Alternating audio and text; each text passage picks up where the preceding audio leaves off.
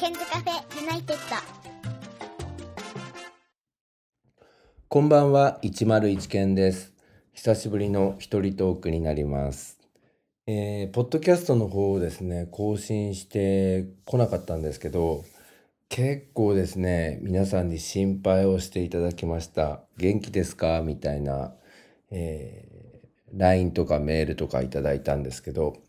私は元気です。I am fine. です。えー、ただですね、ここ数日間、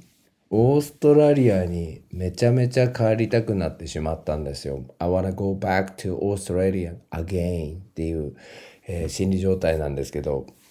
えっ、ー、と、長雨がずっとあったじゃないですか。で、雨がですね、終わって、えー、ここのところすごい夏の空が広がるようになりましたよね。えー、毎年この夏の空を見ながら日本を離れてオーストラリアに行くっていう日々があったんですけど、えー、それがですね今年はコロナの関係で行くことができないということで、え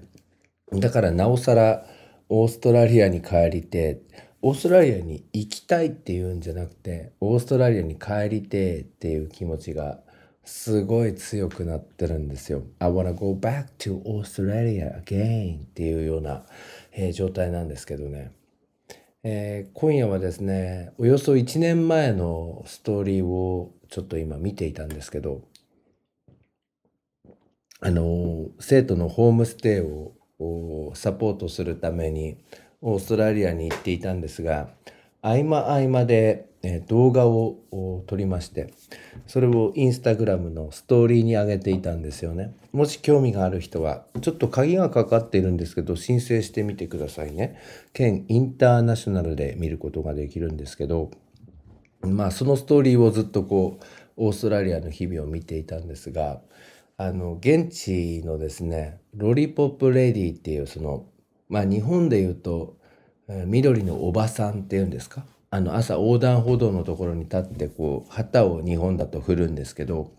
向こうはですねストップっていうこうでかいサインあの看板を持って、えー、あの道路のところに立つっていうのがあってその看板がですねこう上の方は丸くて下に棒があるっていうことで、まあ、ロリポップ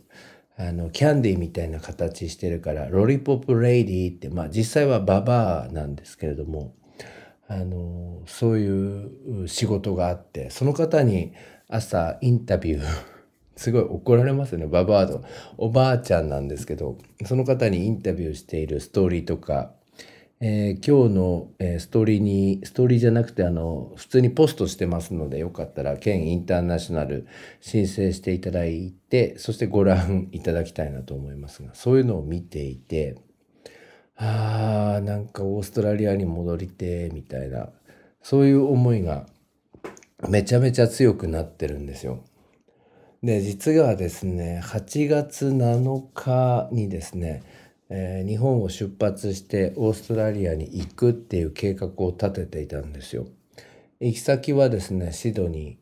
ーでシドニーに数日宿泊した後エアーズロックに行ってエアーズロックでラクダに乗りながらエアーズロックを見るみたいなツアー、まあ申し込んでたんですよ。完全一人旅だったんですけど。でそれもですね、1ヶ月ぐらい前にカンタス航空から電話があって、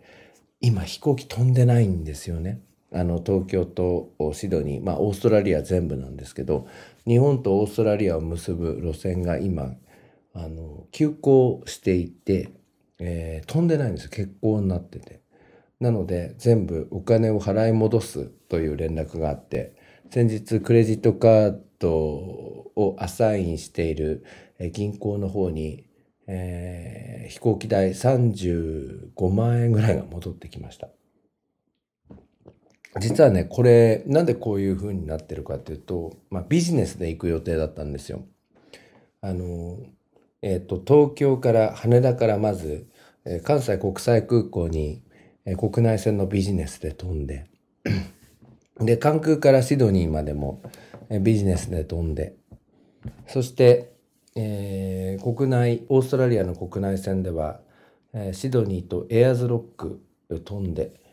でエアーズロックからまたシドニーに戻ってきてシドニーから関空まであれ？これは東京だったかもしれませんがビジネスで戻ってきてっていうことであの航空券予約してたんですよ。8月の7日出発で、えー、5日間か6日間の日程だったんですけどそれも行けなくなりましてお金だけが戻ってきたということで。でそもそもですねこれ3月に行こうと思っていたんですけど、えー、結局飛べないということで、えー、カンタス航空の方から8月ぐらいだったら飛ぶんじゃないかっていうことで、えー、アドバイスをいただいて、え8月に、えプランを練り直したんですけど結局そっちも飛ばなくてお金だけが戻ってきたっていう感じなんですよね。でホテルの方はですね、えちょっとブッキングドットコムで予約した時に安いやつ選択しちゃったんですよ。2、3000円の差だったんですけど。あの、キャンセルはできないみたいな。で、それ、今思えばキャンセルできるにしとけばよかったんですけど、できないんで、シドニーのホテルは2泊で4万円ぐらいは帰ってこなくて。でも、エアーズロックの方のホテルは全額戻してもらってっていう感じで、結局なんか、なんだろうな、妄想をするために4万円を払ったっていう感じだったんですけどね。で、本当はですね、3月に、え、747ダッシュ400、ジャンボ機ですね。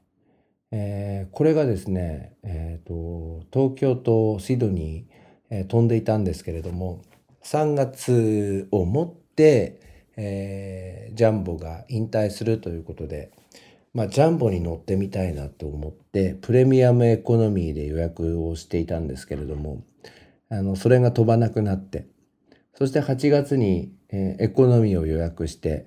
えー、多分トリプルだったと思うんですけれども、トリプルかエアバスで、カンタス航空で、えー、関西国際空港からシドニーに飛ぶっていう予約に切り替えたんですが、これもダメでということで。えー、結局妄想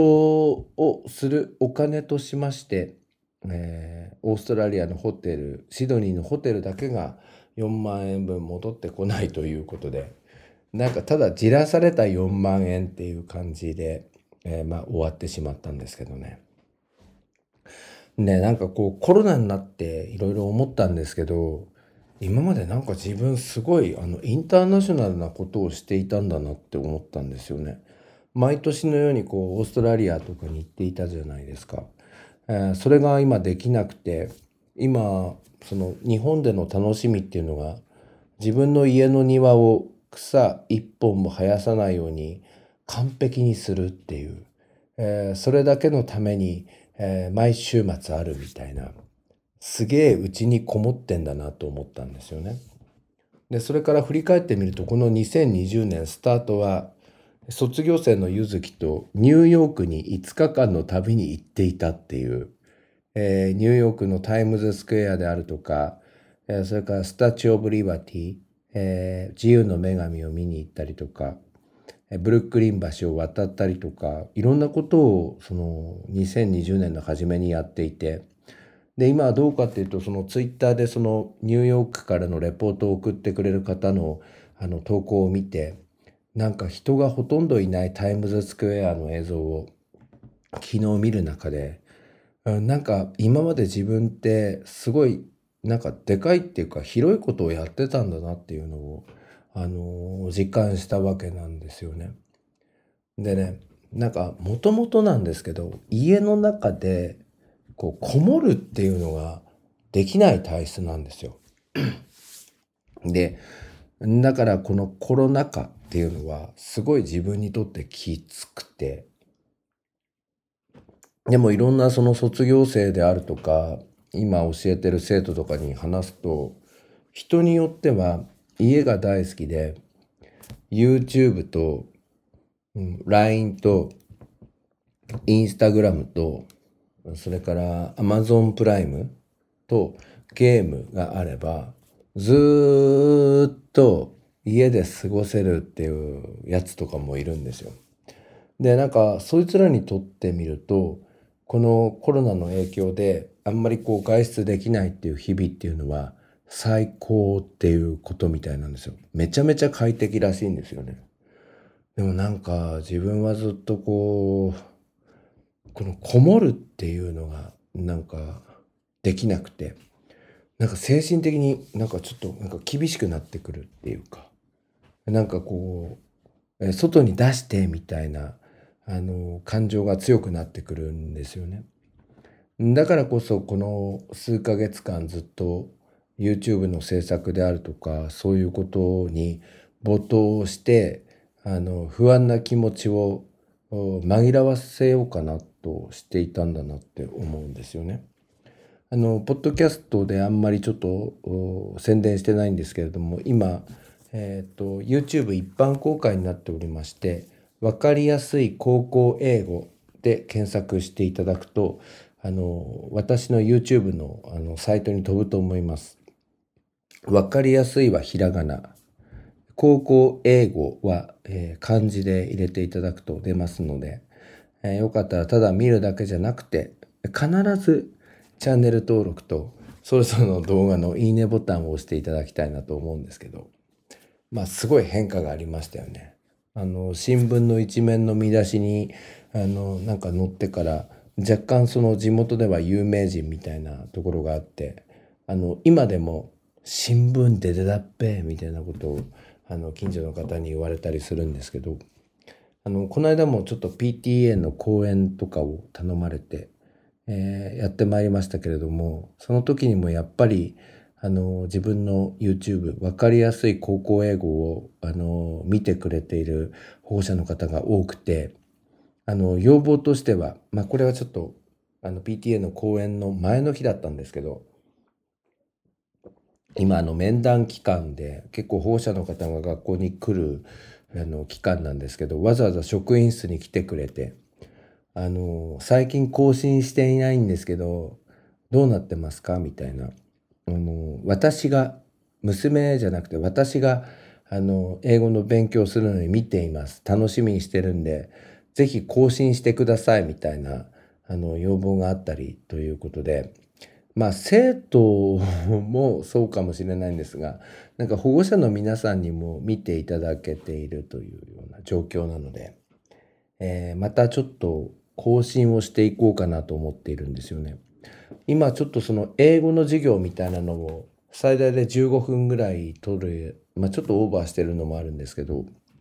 えっと、それを取っておりまして、今31本ぐらいまであの行ってるんですよ。よかったら分かりやすい高校英語見ていただきたいんですが、まあ、それを、まあ、ある一定の評価をいただいていて、更新してくださいっていうことで、まあ、生徒にも約束したんですけど、40本ぐらいまでは更新し続けるよとか言ってしまったので、えー、今月8月は、えー、頑張っていこうかなと思っております。で今8月の今の101件ってどうなってるかっていうと普通に学校に出勤していて普通に今授業をやっているんですよ。でまああのお気づきの方もいると思うんですけどうちの学校はあその遠隔授業あのその4月5月はあのリモートで授業をやったんですが、まあ、県内で一番先にリモート授業を始めて、一番充実していたということで、まあ、あの、新聞各紙でいろいろこう、記事にしてあげていただいたりしたんですけど、まあ、ちょっと悲しいことに、あの、公立の学校の方がそのオンライン授業間に合わなかったらしくて、あの、不平等にならないようにっていう部分もあって、今のところなんですけれども、このオンライン授業の部分っていうのは、授業時数にカウントできないっていう、えー、そういう縛りがあるんですよね。まあ、今後いろいろ要望を上げていくような形にはなると思うんですけれどもあのそんなわけで、えー、その4月5月は授業がやれていなかったっていうふうなカウントになる可能性もあるので8月お盆期間を除いてえ通常授業というようなあの状況になっていて普通に今学校に行ってるんですよ。まあ今思うと救いはですねこの7月中涼しかったまあ雨は多かったんですけど涼しかったっていう部分なのかなと思うんですが今日あたりからもう梅雨明け関東地方しておりまして暑いですよね。えー、今週1週間乗り切れれば、えー、来週はお盆前後の休みということで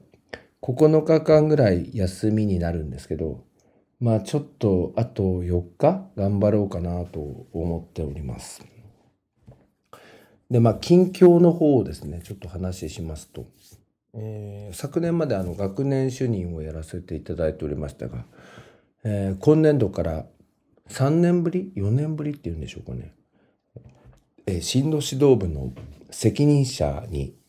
また戻りまして今さまざまなその大学のえー、入試担当の方とか、大学の先生方と、あの、お会いしたり、電話をしたり、メールをしたりという日々が続いているんですけど、大学、なんか通常モードじゃないんですね。あの、高校は通常モードになっておりますけれども、大学は通常モードじゃなくて、学生の皆さんはオンラインで Zoom とか Teams とかあとは Google Meet とか使って授業をやったりメールで課題を解いたりして提出するみたいな形が続いていてあの大学によってはこの8月いっぱいでオンラインを終わりにして9月から通常モード10月から通常モードにするっていうところが結構あるんですけど東京都内の大学であるとか、埼玉県内の大学などは、もうすでに、これ大学によってなんですけれども、えー、今年度いっぱいオンラインで行くみたいなことを決めたところもあるということで。まあ、あの、家にこう、こもれる人にとっては、結構快適な一年間になるのかなと思うんですが、もしこれ自分が大学生だったらちょっときついっすね。皆さんどうでしょうかね。えー、そんなことを考えております。で、まあ、進路の仕事になって、3年ぶり、4年ぶりに再開する各大学の入試担当の方、お久しぶりですみたいな形で挨拶に、え来てくれるんですけど、いや、先週ですね、あのある大学の入試担当の方が来てでその方「3年ぶりっすねお久しぶりです101先生」みたいな形で来てくれててなんかインパクト強いなーっていう方だったんですけど途中でその方なんでインパクトが強いか分かったんですよ。その方の声のトーン眠くなるんですよ。およそ30分間の間で応接室で、えー、1対1で話してんですけど1対1でですよ。それでも眠くなるんですよ。なんかね声のトーンっていうかねこんな感じなんですよ。えー、香港の入試のですね特徴といたしましてはえー、みたいな。この、このなんだろう、周波数っていうか、音というか、なんか静かな感じで話されるっていうのが、自分めちゃめちゃ苦手っぽくって、眠くなって10回ぐらいこっくりしたんですよね。なんか、それで思い出したんです。これ3年前も同じように、眠くなったことあるみたいな。なんか自分にとってはその人催眠術師かっていう感じであの思い出したんですけどあの眠くなるトーンの人とかいるんですよね。だけどまあちょっとその辺仕事なのでしっかり自覚を持ってこれからも頑張っていこうかなと思っておりますけれどもえー、眠くなる喋りの人と出会って3年前にも眠くなったことを思い出してすごいなと思いましたね。これは私の人生の中で一番私を眠くさせるあのトークの持ち主っていうかあの話し方の持ち主っていう方なんですけど、まあそんな感じで日々過ごしております。えー、だいぶですね、皆さん暑くなりましたけれども、これからちょっとポッドキャストの一人トークの方も頑張っていこうかなと思っておりますので、えー、ポッドキャストの方もよろしくお願いいたします。えー、今日はですね、軽く挨拶ということで、えー、終わりになりますけれども、えっ、と、ツイッターやっております。えー、ツイッターの方101件で、えー、検索していただくと出ております。こちらは鍵がかかっておりませんのでよろしくお願いいたします。えー、それからインスタグラムの方をやっております。えっ、ー、と、県インターナショナル、県インターナショナルと英語で入れていただきたいと思います。えー、こちらの方は鍵がかかっておりますので、ね、18歳以上の方を中心に、えー、承認の方をさせていただいておりますので、ぜひこちらの方もよかったらご覧いただきたいと思います。えー、ということで、これから時々ですね、えー、このケンズカフェユナイテッドご要望にお答えしまして、一人トークの回も増やしていこうかなと思っておりますので、ぜひチェックしていただきたいと思います。えー、これからますます暑くなってまいりますけれども、皆さん熱中症予防、そしてコロナ感染拡大防止、マスクをしっかりマスクきついよね。これ授業をやってる時になんか呼吸困難になりそうですけど、え皆さんお互いに頑張っていきましょう。これからもポッドキャストケンズカフェユナイテッド、えー、頻繁に更新していきますのでよろしくお願いします。ここで101ケンさんに代わって Ken's Cafe United からのお知らせです。この番組では現在リスナーを募集しています。iTunes ストアにあります検索バーに Ken's Cafe United と英語で入れて検索してみてください。無料でダウンロードすることができます。iPod などに入れてぜひお楽しみください。いつでもどこでも何度でも